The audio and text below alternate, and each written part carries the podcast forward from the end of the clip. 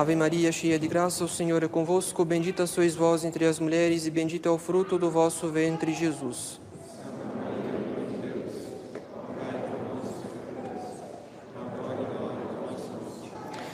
Divino Menino Jesus, abençoai-nos. Nossa Senhora das Dores, rogai por nós. São João Bosco, rogai por nós. Em nome do Pai, do Filho e do Espírito Santo. Amém.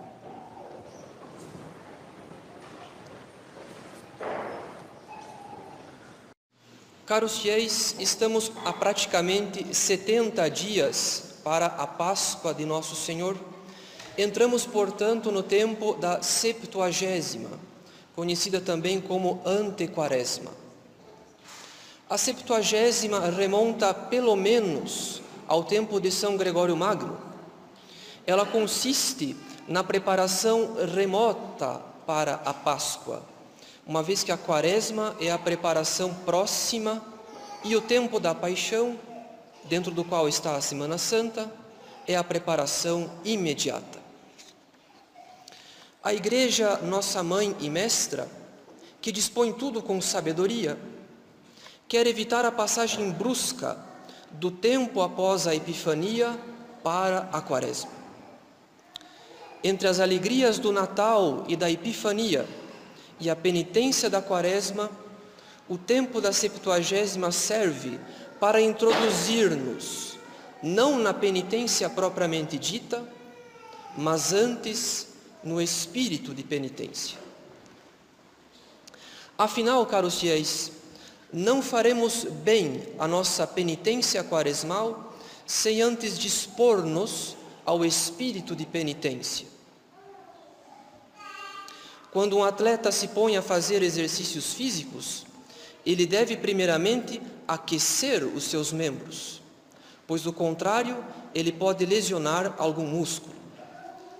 Do mesmo modo, é durante o tempo da Septuagésima, quando a Igreja considera o estado miserável da humanidade após o pecado original, a necessidade da redenção, o que se dará pela paixão de Jesus Cristo, o combate espiritual e, sobretudo, o exercício da caridade no combate espiritual. Enfim, é durante o tempo da Septuagésima que devemos não apenas prever quais serão nossas penitências quaresmais, mas principalmente dispor o espírito a cumpri-las bem. Porque sem o espírito de penitência, o desânimo e tantas outras tentações podem agredir mais facilmente nossos bons propósitos. A necessidade de preparar a penitência pelo espírito de penitência pode ser ilustrada com a epístola da missa, quando São Paulo diz: Eu corro, mas não sem rumo certo. Dou golpes, mas não no ar. Isso significa, caros fiéis, que enquanto São Paulo corria, muitos não corriam. Enquanto São Paulo corria com rumo certo, muitos corriam sem rumo. Por essa razão, quando o apóstolo admoesta, correi, pois, de tal maneira que o consigais, ele teme que alguns cristãos se percam como dentre os judeus muitos se perderam durante a travessia do deserto, conforme lemos na mesma epístola, a maioria deles desgostou a Deus, pois seus cadáveres cobriram o deserto. Com efeito, caros fiéis, precisamos considerar bem o argumento de São Paulo. A maioria dos judeus desgostou a Deus ainda que todos estivessem debaixo da nuvem, ainda que todos tenham sido, de certa forma, batizados em Moisés, porque foram incorporados ao representante de Deus durante a travessia do Mar Vermelho, ainda que todos tenham comido e bebido da mesma comida e bebida espiritual, a saber, o maná descido do céu e a água que jorrou da rocha. Aqueles que desgostaram a Deus fizeram uso dos sinais divinos tanto quanto aqueles que agradaram a Deus e entraram na terra prometida. E como São Paulo usa desse exemplo para demonstrar aos cristãos de Corinto, nós outros, caros fiéis, devemos tomar para nós a demonstração do apóstolo, porque ela também vale para nós no que diz respeito aos sacramentos e a todos os meios de devoção. Agradamos ou desgostamos a Deus com nossa vida espiritual. Agradamos ou desgostamos a Deus da forma como recebemos os sacramentos e praticamos nossas devoções? Agradamos ou desgostamos a Deus? Tais questões são ainda mais oportunas quando ouvimos a conclusão do Evangelho da missa. Muitos serão chamados, mas poucos os escolhidos. Serão escolhidos, isto é, serão eleitos para a luz da glória os que agradaram a Deus nessa vida. Mas os que desgostaram a Deus nessa vida não serão eleitos. Saber, portanto, se agradamos ou desgostamos a Deus da forma como recebemos os sacramentos e praticamos nossas devoções, diz respeito não somente a essa vida, diz respeito sobretudo à nossa eternidade. Por essa razão, nós que somos católicos e que enraizamos a nossa vida católica na tradição da Igreja, nós que somos reputados como católicos tradicionais, seremos nós contados entre os eleitos? Antes, porém, de responder a uma questão tão fundamental, façamos algumas precisões. Em primeiro lugar, se é possível que um católico, ou melhor, que um católico tradicional se perca isso quer dizer que possuir a verdadeira fé em si mesmo não garante a nossa salvação. Como ensina o Concílio de Trento, a fé é o fundamento e a raiz de toda justificação. A fé é a adesão da nossa inteligência à verdade divina revelada. Porém, a própria adesão da nossa inteligência à verdade divina revelada necessita da graça santificante. É a graça santificante que cimenta, que vivifica a união da nossa inteligência à verdade divina. Do contrário, caros fiéis, não aderimos a Deus, apesar de conhecermos a verdade divina. E nesse caso, a nossa fé seria morta, ou seja, que ela seria ineficaz para a nossa salvação. Em segundo lugar, do mesmo modo que a fé sem a graça é ineficaz para a nossa salvação, a frequência aos sacramentos e as práticas de devoção, por si mesmas, também não garantem a nossa salvação. Os sacramentos e as práticas de devoção não são o fim da nossa vida espiritual, e sim os meios. Meios de adquirir e progredir na graça e na caridade. Portanto, não basta aproximar-se dos sacramentos ou praticar certas devoções. A eficácia dos sacramentos e das devoções depende das nossas disposições de alma, isto é, do modo pelo qual nós nos aproximamos dos sacramentos e praticamos certas devoções. Ou seja, se visamos a graça e a caridade ou não.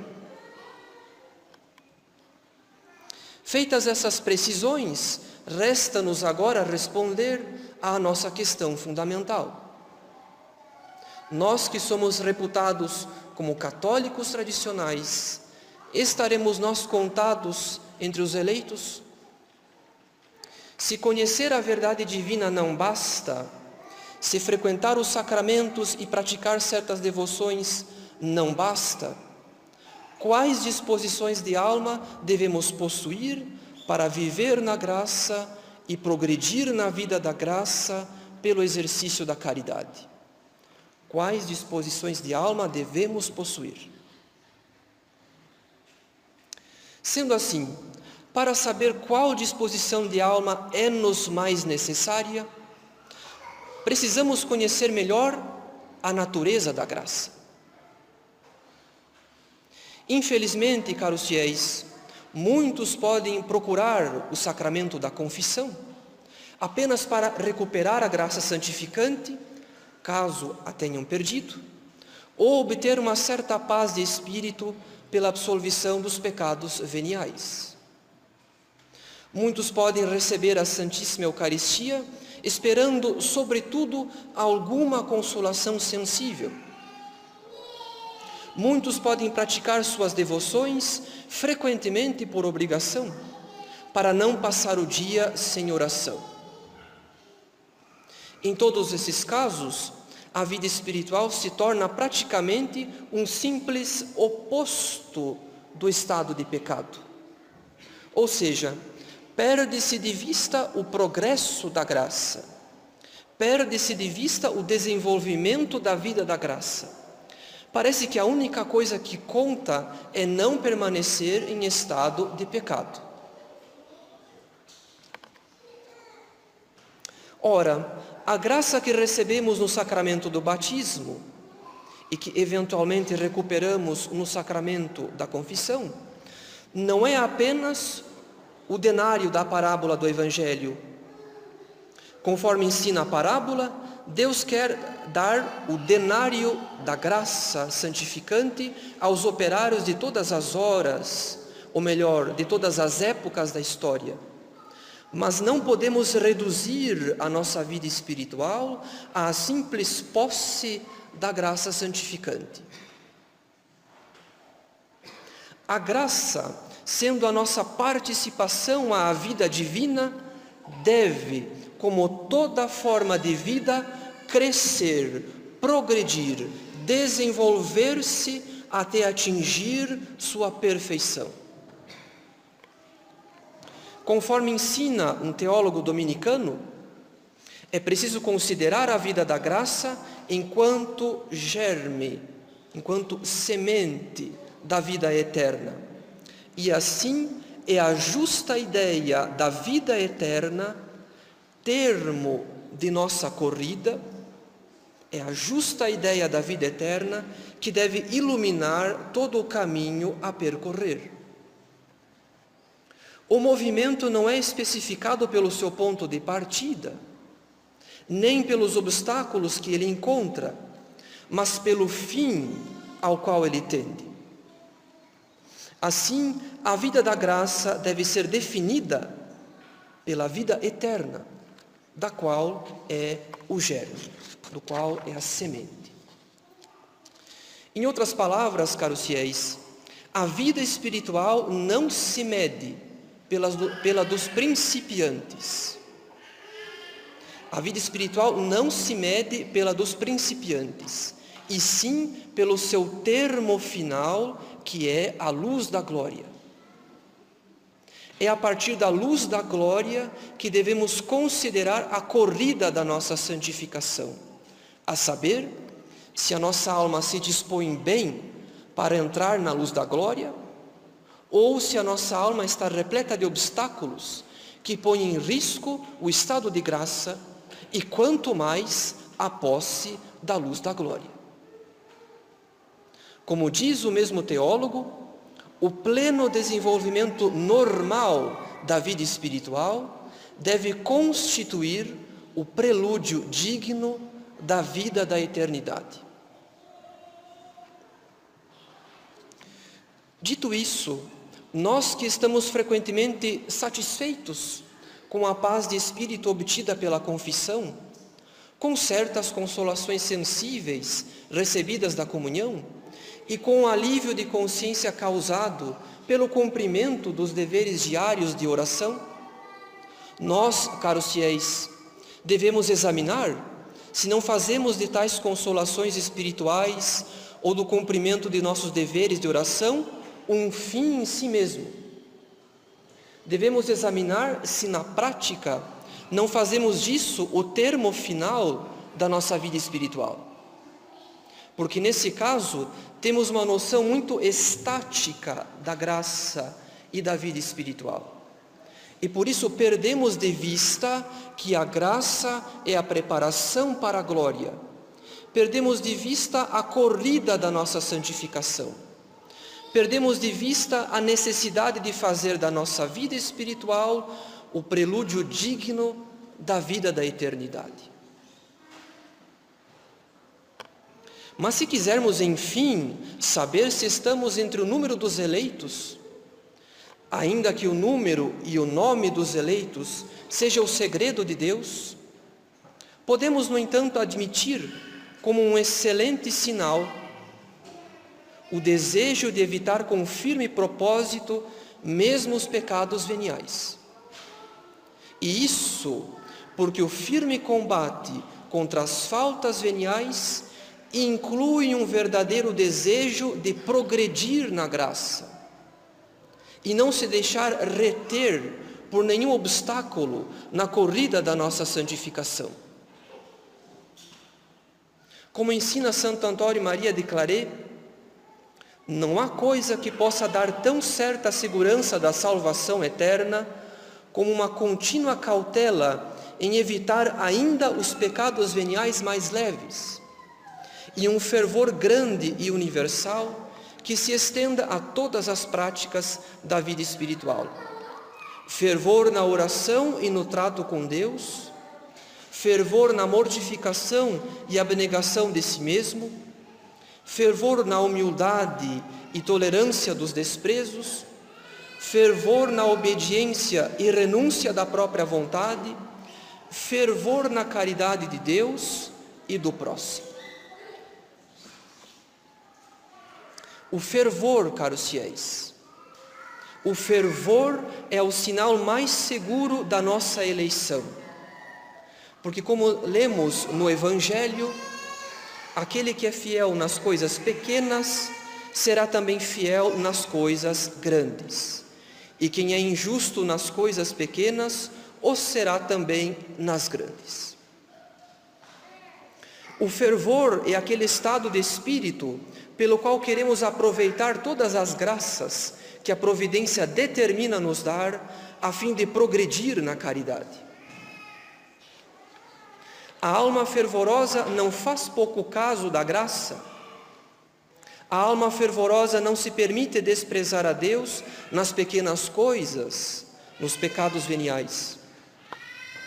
A alma fervorosa procura ser fiel no pouco para que nosso Senhor lhe confie as graças maiores e finalmente a coroe com a graça da perseverança final na hora da morte. É contra o fervor, caros fiéis, é contra o fervor que o demônio se lança assim que saímos do confessionário ou assim que levantamo-nos da mesa da comunhão. O demônio não tolera o desejo do progresso espiritual. O demônio não tolera qualquer aspiração pelo fervor. Suas primeiras investidas em nossa alma são contra o fervor. Porque, extirpado o fervor, facilmente entraremos numa série de pequenas faltas veniais, série que pode terminar sim nos pecados graves. Por essa razão, Santo Afonso escreveu: certas faltas de que não fazemos conta podem ser a causa de Deus nos negar a luz sobrenatural, tornando-se assim o demônio mais forte contra nós. Tais faltas são o desejo de passar por sábio ou nobre aos olhos do mundo, a vaidade no vestir, a busca de comodidades supérfluas, o costume de se dar por ofendido com qualquer palavra picante ou com, ou com uma simples falta de atenção, o desejo de agradar a todo mundo à custa do bem espiritual, a negligência das práticas de piedade por respeito humano, as pequenas desobediências, pequenas aversões contra alguém, pequenas murmurações, pequenas mentiras ou caçoadas, o tempo perdido em conversas ou curiosidades inúteis, em uma palavra, continua Santo Afonso, todo apego às coisas criadas, toda satisfação do amor próprio podem oferecer ao nosso inimigo ocasião para nos precipitar no abismo. Estas faltas, cometidas com deliberação, nos roubarão pelo menos os socorros abundantes do Senhor, que nos preservam sem dúvida alguma da queda no pecado. Não é necessário estar em pecado grave para temer a própria perdição, porque basta o fervor ser extirpado de nossa alma para que ela esteja em perigo de perder a graça. Se de pecado venial em pecado venial vier cair cedo ou tarde no pecado mortal. E então, caros fiéis, nós que somos católicos tradicionais, Seremos contados entre os eleitos? O sinal mais seguro é o fervor. Em nome do Pai, do Filho e do Espírito Santo. Amém.